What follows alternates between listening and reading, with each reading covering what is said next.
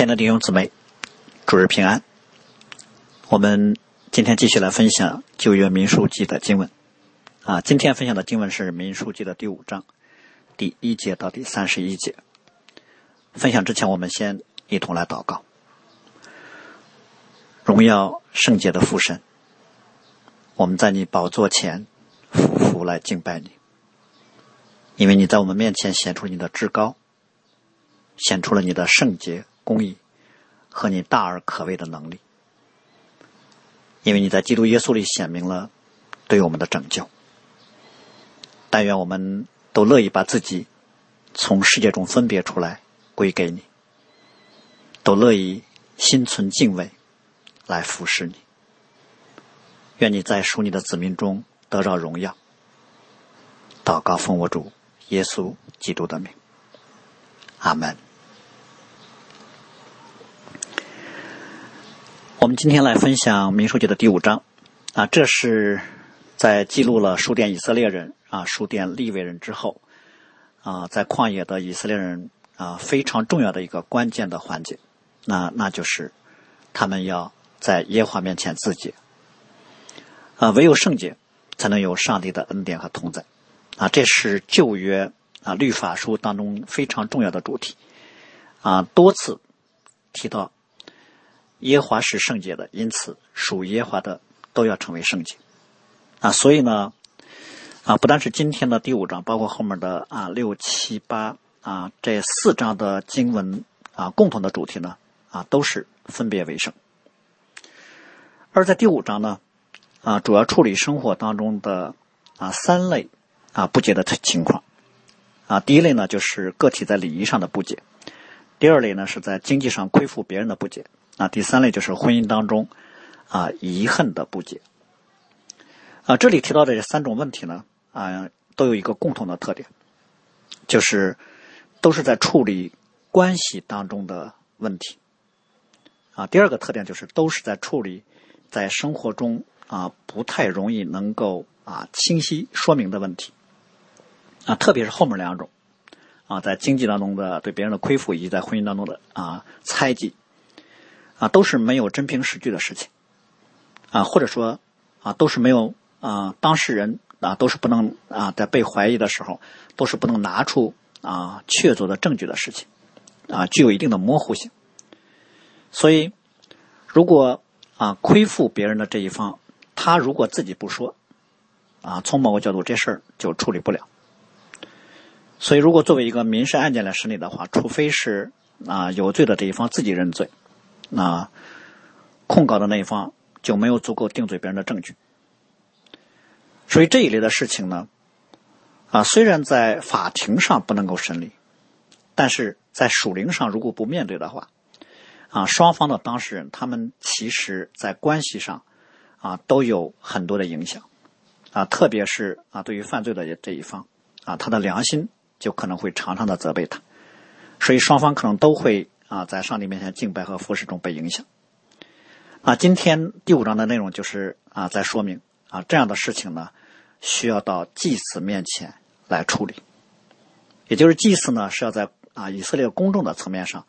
来维护营地的清洁，啊，解决各样的纷争，啊，并且主要是从礼仪的层面上啊要来解决。啊，所以呢，啊，这就是啊。从啊前面在论到立位人的时候，啊特别在第五章当中提到的立位人当中的祭司在上帝面前的责任。那我们就先来看啊第一类个体礼仪上的啊不洁条例是怎么处理的。啊，首先这里列举了三种啊不洁的例子，就是长大麻风的啊漏症和触摸过死尸的。其实这里长大麻风呢是一个笼统的指向，啊，不单单是指我们今天啊医学意义上那个严格医严格医学意义上的大麻风，还可以指各种皮肤病。而患漏症的人呢，啊，特别是指跟啊两性的特点和生育有关的情况。而因死尸不洁净的人呢，主要是指啊摸了死人或者是坟墓当中的尸骨，啊，或者是进了死人所在的那个帐篷里。所以这三种情况呢，啊，照着律法的条例呢，都是需要隔离的，啊，通常都是隔离一星期，啊，如果有特别的情况呢，啊，还要延长。啊，但我们这里面特别要说明一下，就是这三类以色列当中需要从营中被隔离出来的人，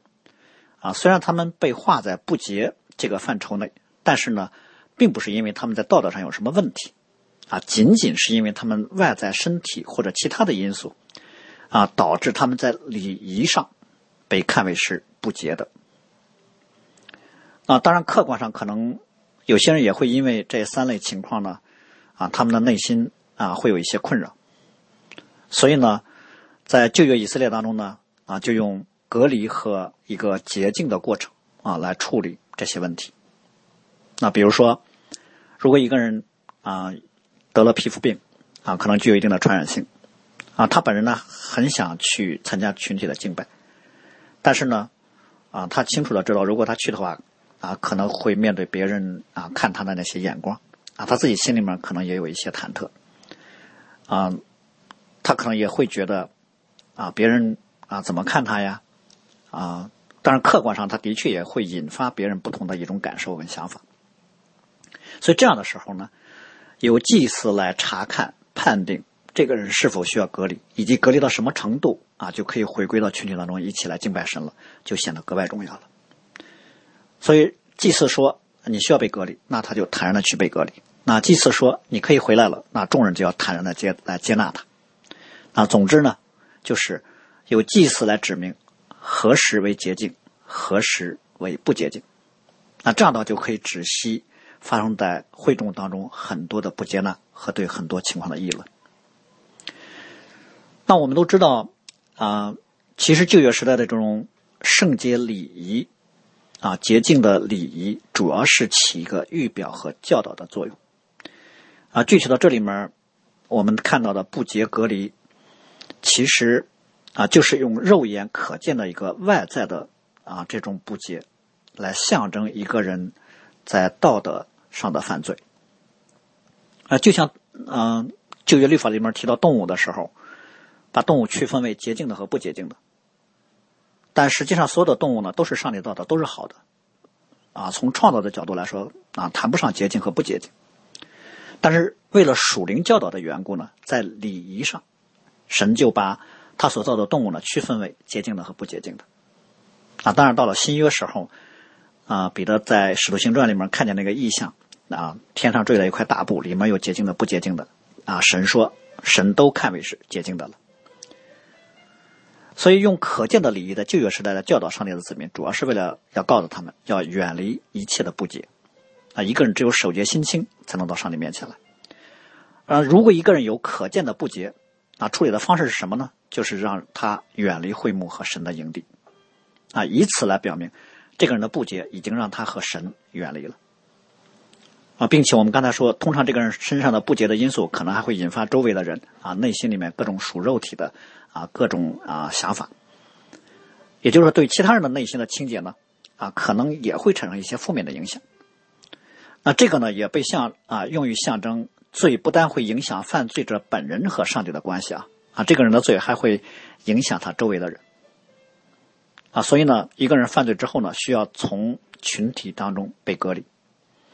当然，我们说这是旧约律法格外强调的啊，啊，特别强调上帝的至高圣洁。啊，强调人的罪，强调神与人之间的鸿沟。如果人要想跨越这个鸿沟，啊，那么必须要经过一个繁琐的洁净过程，还要经过一个献祭的礼仪。啊，这个有点类似于今天教会用教会纪律来处理那些需要在啊公众层面来啊处理的犯罪。啊，比如说我们教会纪律当中啊啊大家都非常熟悉的就是停领圣餐啊这个处分。啊，听令圣餐从某个角度呢，有点类似于这里面我们提到的要隔离到营外啊，直到这个人显出了他已经悔改啊，他的罪已经得了洁净的证据，他才能被重新接纳归回到可以统领圣餐的圣徒团体当中来。所以整个纪律的执行过程呢，也有点像旧约的祭祀来处理啊，哪种情况需要隔离啊，哪种情况就可以回来。嗯，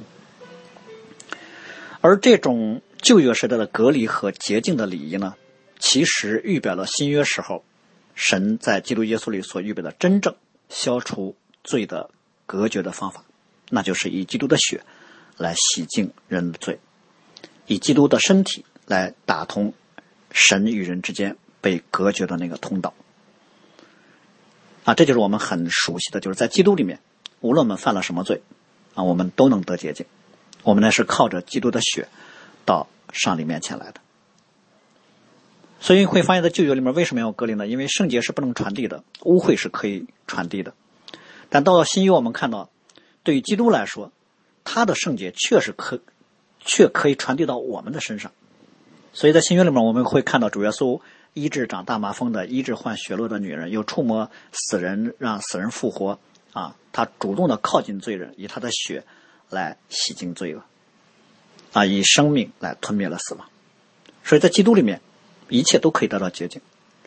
也因此在新约当中，啊，身体层面的问题就已经不再是问题，啊，突破了礼仪的界限，反而呢，在保罗的啊罗马书啊所写的经文当中，不止一次的鼓励要把我们的肢体啊献给神做义的器具，这就被神看为是圣洁的，是神所喜悦的。所以这里面我们啊要特别说明的就是。旧约礼仪当中，这种对于生理性的和不可控的啊，导致嗯不洁净的这些特征人群的处理方式呢，啊，并非是对他们啊有什么歧视，啊，不是因为他们真的在道德上犯了什么罪，啊，反而如果要实际考虑的话，可能啊这种隔离呢，啊还有一种对于他们和周围其他人的一种保护，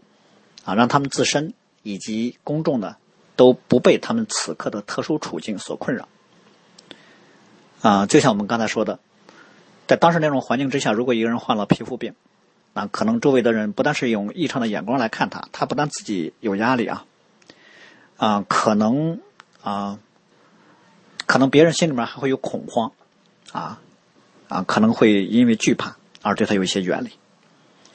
所以啊，在隔离的这个啊，对于旧约律法的啊理解当中，我们啊应该能够看到。啊，对于特定状况下的人群，其实啊有着某种怜悯和保护。啊，这可能对于我们啊一般对于隔离的理解呢，有一点点啊不同的解释。因为我们一般的理解是，这个人已经生病，本身就已经很痛苦了，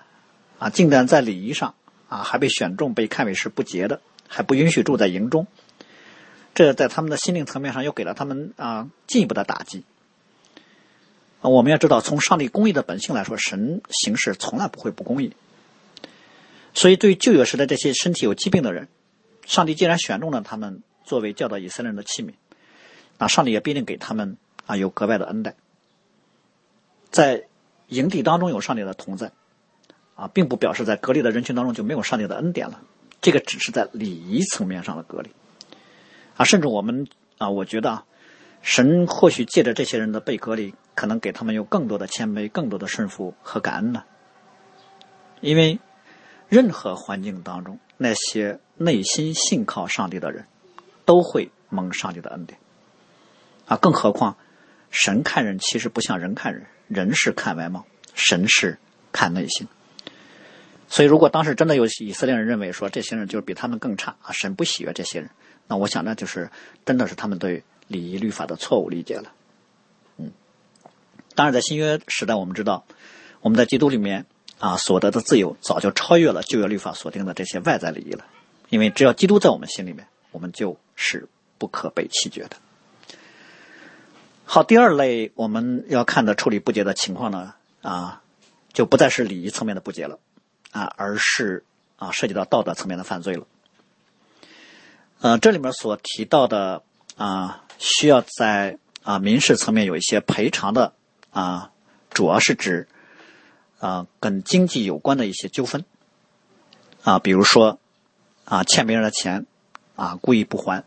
啊没有借条啊就他们两个人，然后有弟兄说哎你欠我多少钱该还了，你说啊有这事吗？啊就这种情况，你明明知道，但是你却啊抵赖，或者说啊在地上捡了个东西，然后邻居说这是我们家的。啊，你非说刻了你们家名字了吗？啊，你就拿走了，啊，甚至说在做生意的时候啊，曾经用不正当的方式讹诈过别人等等。嗯，这里面所说的情况，其实在立位记里面啊有相关的经文啊，基本上就是指我们刚才所说的啊这些情况。啊，这一类的罪的特点是什么呢？就是啊，有人因为自己的私意、贪心啊，占有了不属于自己的东西，而被亏负的那一方呢，在主张权利的时候，没有足够的证据来证明这是属于自己的，所以这个贪心的这一方呢，就利用这一点啊，就是生说啊，这都是我的，甚至可能不惜为此还起誓。我们就会看见，其实这个罪还是挺严重的，因为这是啊双重的犯罪，可能数额不大。我们说这是民事的纠纷，啊数额大的话就不是这样的处理原则了，啊就是在很小的事情上，但是犯罪的性质很严重，啊首先是贪心，啊偷窃，啊然后更严重的是在耶和华面前说谎。所以这些小事儿啊，可能东西啊不大，欠的钱数额也不多。啊，但是这些啊小事儿，这些亏欠啊，就带来彼此在关系上的不和啊，甚至引发了很多的怒气啊纷争。如果亏欠别人这一方啊，他不主动认罪悔改的话，我们说这样的事情就很难解决。所以这里面说，一个人如果犯了常犯的罪，以致干犯耶华啊，那人就有罪了，他要承认他所犯的罪啊，不是指说在法庭上这个人被裁定有罪了。是特指这个人的良心被责备，啊，他自觉有罪，啊，他愿意到上帝面前来认罪。呃，新约其实有类似的经文，啊，就是主耶稣在马太福音里面所说的，啊，你在坛上献礼物的时候，如果想起弟兄向你怀怨，啊，那你就把礼物留在坛前，先去同弟兄和好，然后再来献礼物，因为跟弟兄之间还有这么。大的矛盾啊，冲突嫌隙的时候，献祭神并不悦纳。所以，其实这里面暗示了一个人当祷告或敬拜上帝的时候，心里有不安，想起了他跟弟兄之间的这些过去的冤仇啊，那他就要把他看为这是圣灵在他心灵的光照和感动，他不要消灭圣灵的感动啊，要看为这是神在提醒他，神在给他处理自己罪的机会。是一个人自觉有罪，这本身就是已经蒙恩了。如果一个人有罪而不自知，那他连悔改的机会都还没有呢。好，然后我们来看啊，如果这个人心里被责备了，觉察到自己有罪，那这个人在上帝面前啊，去跟上帝祷告说啊，主啊，我得罪你了，我得罪弟兄了，啊，行吗？或者做这样一个认罪悔改的祷告就可以了吗？啊，其实不行。这一类在经济上亏负别人的罪是必须到祭司面前来处理的啊，因为涉及到赔偿。和畏罪献祭啊，只有在祭司面前照着律法的规条来处理了啊，这样亏负别人的罪才能被赦免和得洁净。所以我们会看见啊，旧约里面的论到一个人认罪悔改的时候，就不仅仅是提到啊认错和道歉，而是需要啊对于那个被得罪的一方要有啊相应的赔偿。我们今天可能在提到认罪悔改的时候啊，或许有人会简单的把理解为啊认罪就可以了，道歉就行了，承认自己错了就行了。但是我啊可以认罪却不悔改啊，我承认错了，但我就是不改啊。或者说我们所谓的认罪呢，只是在神面前跟上帝说我错了，但是我们不能到啊被得罪的人面前去向人道歉。所以有时候我们会看到啊有些人。他的认罪悔改呢，不是啊，在基督和啊圣灵的感动当中的，嗯，他可能是啊，他的认罪悔改其实就理解为一种啊单纯的道歉了啊。比如说，有时候人会把自己的道歉当功德啊，他以为他一道歉啊，别人就必须啊要饶恕和接纳啊。比如他得罪了一个人，然后跟人赔礼道歉之后，就立刻跟人说。我都向你道歉了，我就不欠你的了。现在你反而欠我的了，你欠对我的接纳，啊，如果你不接纳我，那就是你的错啊，你就你就是在得罪神了，等等。但是我们会看到旧约里面这里面所说的一个人的真实的认罪悔改是什么呢？远不止于道歉，啊，他不但要承认他所犯的罪，他不但要把亏负别人的如数赔还，他还要再加上五分之一，你会看到认罪只是个起点，啊，还要赔偿人家啊，本来那就是人家的，啊，你不但把原本属于别人的给了人家，还要另外再加上百分之二十。也就是说，如数赔还不够，还要付出更大的代价。其实到这还不够呢，因为他还需要为他的罪在祭司面前里来献祭。那实际上呢，一个真正悔改的人，就是上帝让他做什么啊，他就做什么。呃，如果那个被亏负的当事人还在的话，啊，通常呢就向当事人来赔付啊。如果当事人不在了，比如已经去世了，或者根本找不着了。那就向当事人最近的亲属来赔付。如果连当事人最近的亲属都不在，那就向祭祀来赔付。啊，这是我们看到第二类在经济上亏负别人的啊条例所规定的。啊，祭祀代表神来接受这个人的认罪悔改。所以我们会看到一个啊有意思的地方，就是一个人不能因为说当事人不在了，哎，我找不着那个人了，啊，在地上的时候跟那个人之间恢复关系的可能性没了，那他就认为，哎呦，我的罪已经了结了，不。这样的罪必须在上帝面前，在祭司面前啊去处理。好，第三个啊律法的条例啊，就是在婚姻当中遗恨的条例啊。这个条例呢是一个非常少见的啊律例啊，它处理的是一种非常特殊的情况啊，就是处理在婚姻当中啊，婚姻的圣洁和婚姻关系的和睦被威胁的时候啊。具体来说，就是当丈夫对妻子啊。对妻子的忠贞有怀疑的时候，那这种怀疑啊，以及所引发的怒气，对于婚姻家庭就构成了严重的威胁。啊，因为这个怀疑很严重的就是啊，它涉及到奸淫罪的可能，啊，也涉及到对于妻子名声的啊一个极大的影响，啊，甚至可能还影响到他们整个家庭在啊社区里面在邻居面前的见证。啊，或者说按照以色列的这个家族，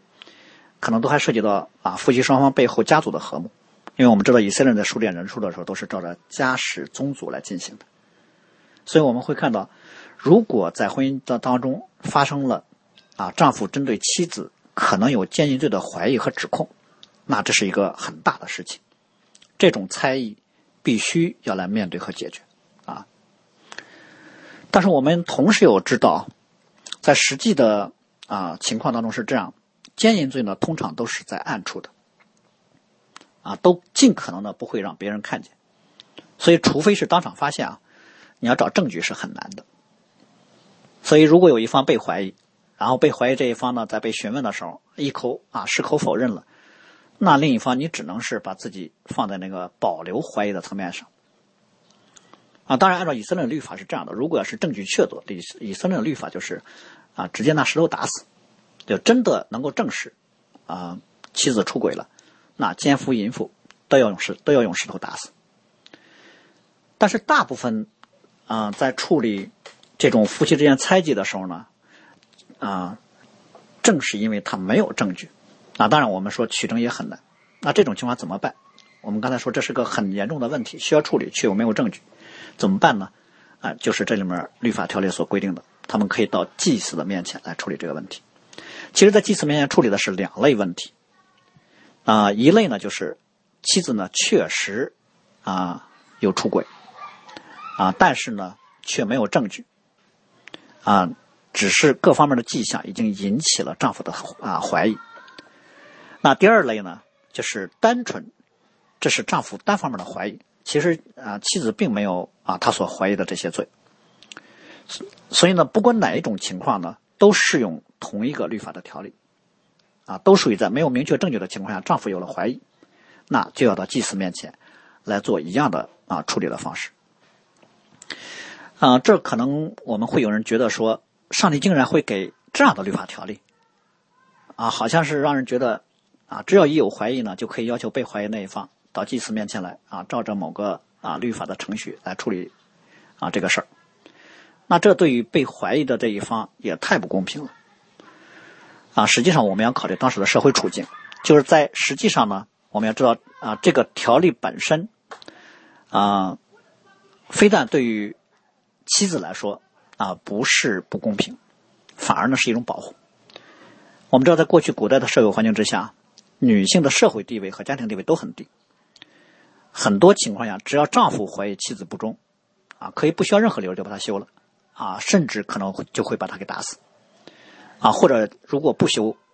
啊，不不不把他给休了，那可能会有持续的恶待，啊，家庭暴力等等。所以我们知道，丈夫的遗恨在当时的社会处境下，不但会对婚姻家庭有很大的破坏力，天然就会对于妻子作为弱势的这一方产生巨大的压力和不公。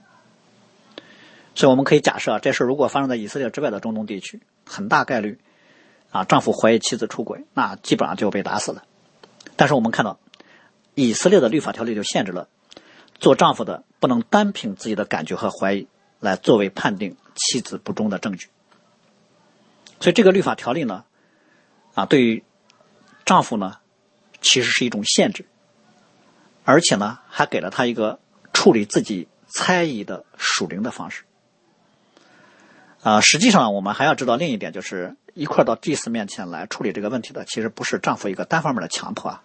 很多的情况应该是面对丈夫的猜疑，在家庭当中可能闹了很多矛盾啊。作为妻子呢，她也同意照着律法的规则来解决这个问题。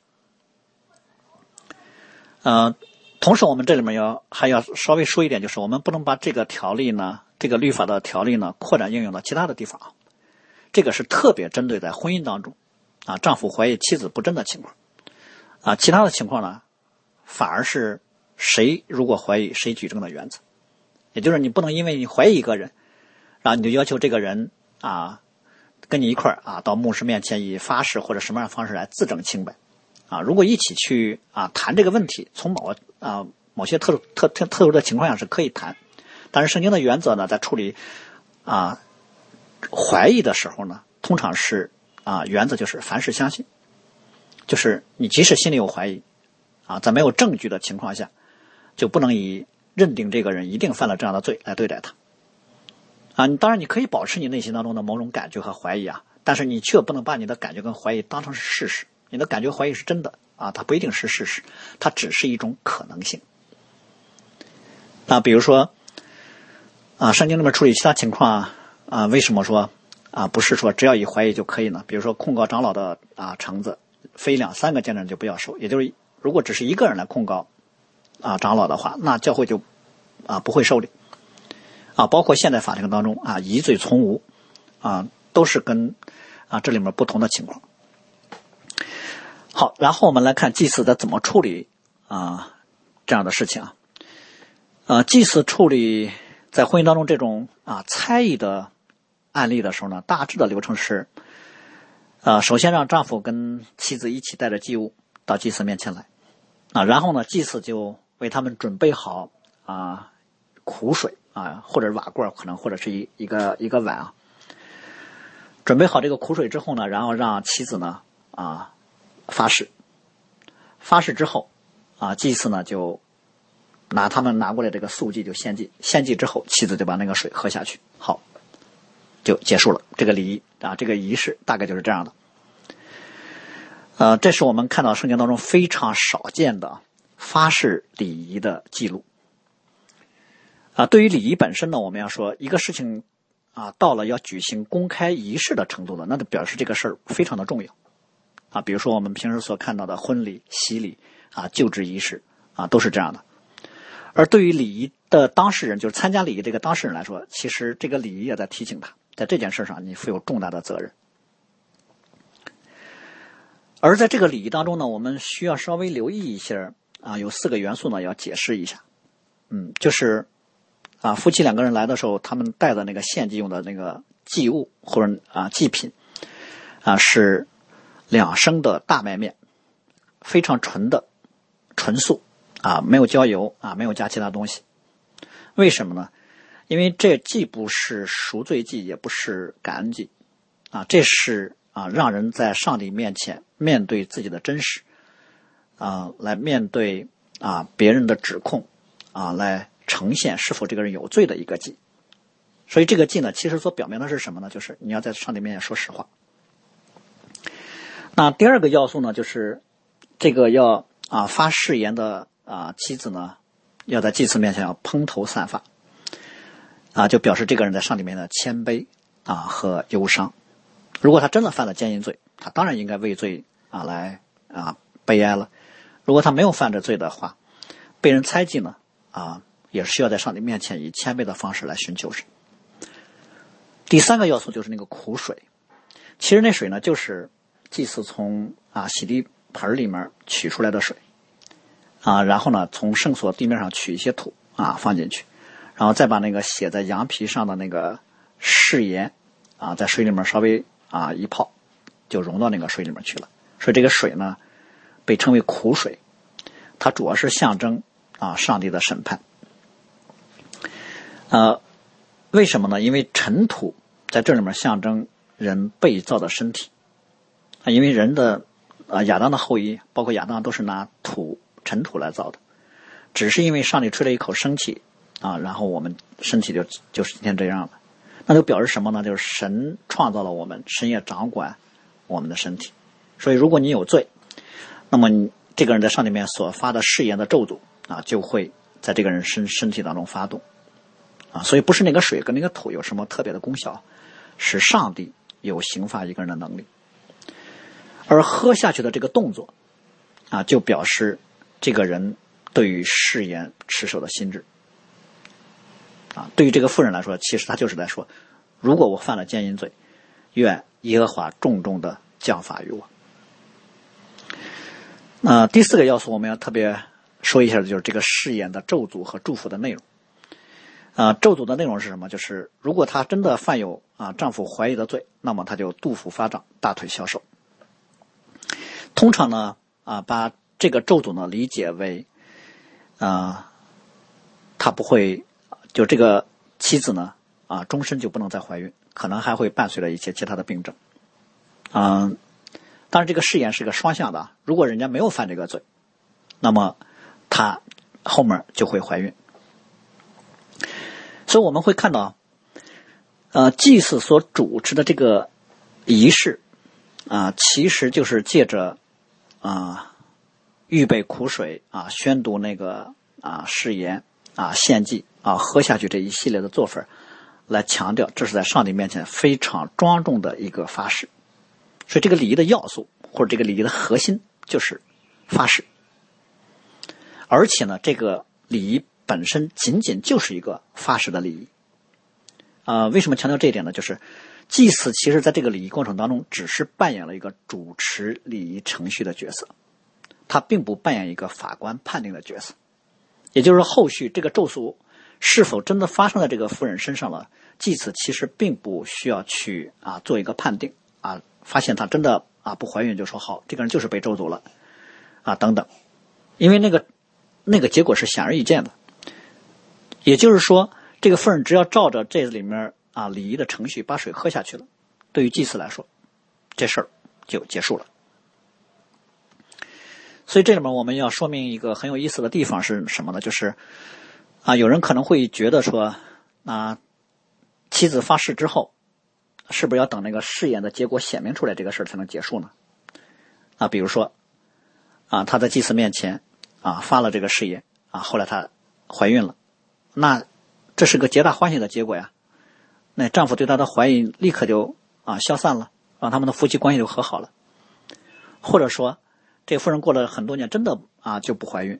那是不是就显出了当初她的丈夫对她的猜疑啊就是真的，她真的犯下了奸淫罪？那应该怎么办呢？先离婚，然后拿石头把她给打死吗？啊，其实不是。对于这个礼仪化誓言的程序来说。这个程序一结束，这个事情就结束了。这个事情的后续怎么样，其实啊已经不那么重要了。就是说，当这个妻子愿意把苦水喝下去的时候，她的丈夫就可以跟他和好了，啊，那他们就可以安安稳稳的回家过日子去了，啊，不用等什么结果，因为不管什么结果，啊，也不能影响他们后面的婚姻生活了。假如说后面啊这个妻子真的怀孕了，那那挺好的，啊，但是呢。妻子不能因为说自己怀孕了就说好，上帝让我啊看见了啊我是无罪的那个证据，所以之前丈夫对我的这个怀疑呢啊是对我的得罪啊，她不能再去啊因此就去啊埋怨自己的丈夫，或者说真的过了很多年这个夫人啊就不能怀孕，那么丈夫也不能在某一年啊就提出离婚啊，更不能再照着旧约的律法啊，让众人拿石头把自己的妻子给打死。也就是说，这个礼仪本身的重点在哪儿呢？不在于这个试验的结果怎么样，这个礼仪的重点在于这个仪式本身。就是就是说，丈夫和妻子两个人一起到祭司面前来，啊，为了他们之间所发生这个猜忌，要走这个发誓的礼仪流程。这个礼仪一结束，那么丈夫的猜忌就结束了。这个礼仪一结束，这个家庭的危机就应该解除。所以，不管后面什么结果啊，这个猜忌，包括这个猜忌本身可能的罪，在上帝面前啊，已经。被解决了，所以这就是后面所说的“男人为无罪，妇人必担当自己的罪孽”。啊，既然他们两个人一起到上帝面前来，那就表示了，啊，丈夫至少首先表达了对上帝的信靠跟敬畏啊，他不想照着自己的感受来解决这样的让他困扰的大事啊，他愿意把这事交在上帝手中，啊，他乐意接受啊神所啊给的那个啊处理的方式。那妻子也同样的啊，她也乐意在上帝面前发下如此隆重的誓言。当他们做完这事儿了，那其他事就交给神了，这事对他们来说就结束了。啊，这对于我们今天在教会当中服饰呢，啊，可以借鉴的地方在哪儿呢？啊，就在于，如果我们也面对了一些有争议却没有确凿证据的情况，啊，不容易呈现啊事情的真实的情况之下呢，如果这件事已经到了。啊，教会的层面需要去面对和解决的时候呢，啊，可能啊很多的时候就是用啊启示的方式来解决。因为一个人如果敢在上帝面前启示，啊，这件事从某个角度来说就表示，在地上我们解决到这儿就可以了。因为借着这个人的启示，相当于神就把这件事给接过去了，我们以后不用再更多参与了。所以教会处理很多事情的时候呢。啊，一方面当然不能单凭着一个单方的说辞或感觉来作为处理的依据，啊，另一方面，啊，很多的时候也不是借着把一件事情调查啊的啊调查到啊水落石出，啊来龙去脉呢非常的清楚，因为很多事情可能无法还原当时的场景了，啊，更何况其实我们并没有多么啊强大的那个调查能力啊，那都属于这个公权力机关的事教会里面处理事情啊，其实比较简单，照着圣经所说的次序。啊，如果到了教会层面需要去介入，更多的就是借着双方当事人在上帝面前所说的证词来处理这个问题，就是主耶稣说的那句话：“凭你的话定你为义，也凭你的话定你有罪。”啊，这样的这样的处理原则呢，啊，就是啊希伯来书里所说的那句话：“以启示为实据，了结各样的争论。”啊，当然新约时代主耶稣说什么事都不可以起啊，你们的话是就是，不是就不是，所以呢。并不需要像旧约我们今天读的这个经文里面所说这么复杂的啊一个一套仪式啊不需要，只需要这个人在上帝面前，他只要说他是站在神面前来说话的，那么他所说的话就如同是发誓。对，所以当一个人都发誓了，那不管是我们心里面还有多少的疑问，我们说在上帝面前我们的责任基本上到此为止了，我们就会把这个事儿放下，啊，就努力面前就好了。因为很多事情其实除了神，没有人知道到底发生了什么。而如果一个人敢敢对神来撒谎，那后果比他所犯的那个被人质疑的罪，那可就严重多了。啊，当然这罪啊，必他自己来担当。那我们今天啊所分享的这三个实例，简单总结的话，就是特别提醒我们，当我们到上帝面前来的时候，啊，我们的内心。啊，不应该是随随便便的，啊，一种无所谓的态度，啊，不能把上帝看为是啊一个平常的啊普通的对象，啊，也不要把敬拜和服侍神看为是生活当中一个普通的小事反而呢，我们应该尽可能把自己啊从外到内都预备好，特别是关乎到我们跟别人的关系的时候，啊，如果我们在这个方面意识到了我们的罪，那么我们就要到神面前来处理这样的罪。啊，不单单是认罪啊，求主保血的洗净，啊，更是要在关系上来寻求圣洁与和睦，啊，更是要显出我们悔改的证据来。那最后，我以使徒约翰在约翰一书当中的啊一段经文来作为我们的劝勉，也作为我们今天正道的结束。在约翰一书的一章五到九节这样说：“神就是光，在他毫无黑暗。”这是我们从主所看见又报给你们的信息。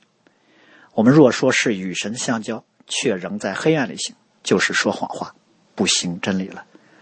我们若在光明中行，就如同神在光明中，就彼此相交。他儿子耶稣的血也洗净我们一切的罪。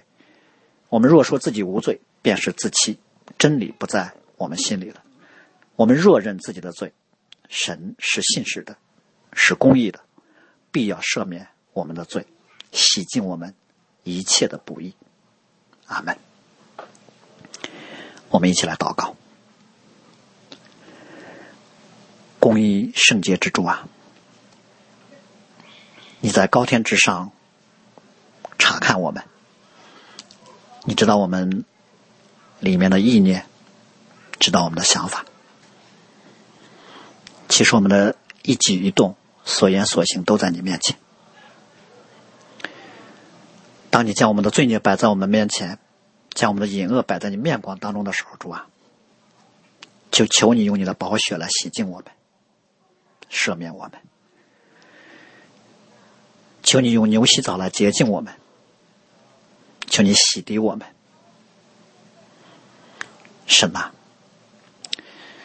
当我们乐意到你面前来悔改、寻求你的时候。求你为我们造清洁的心，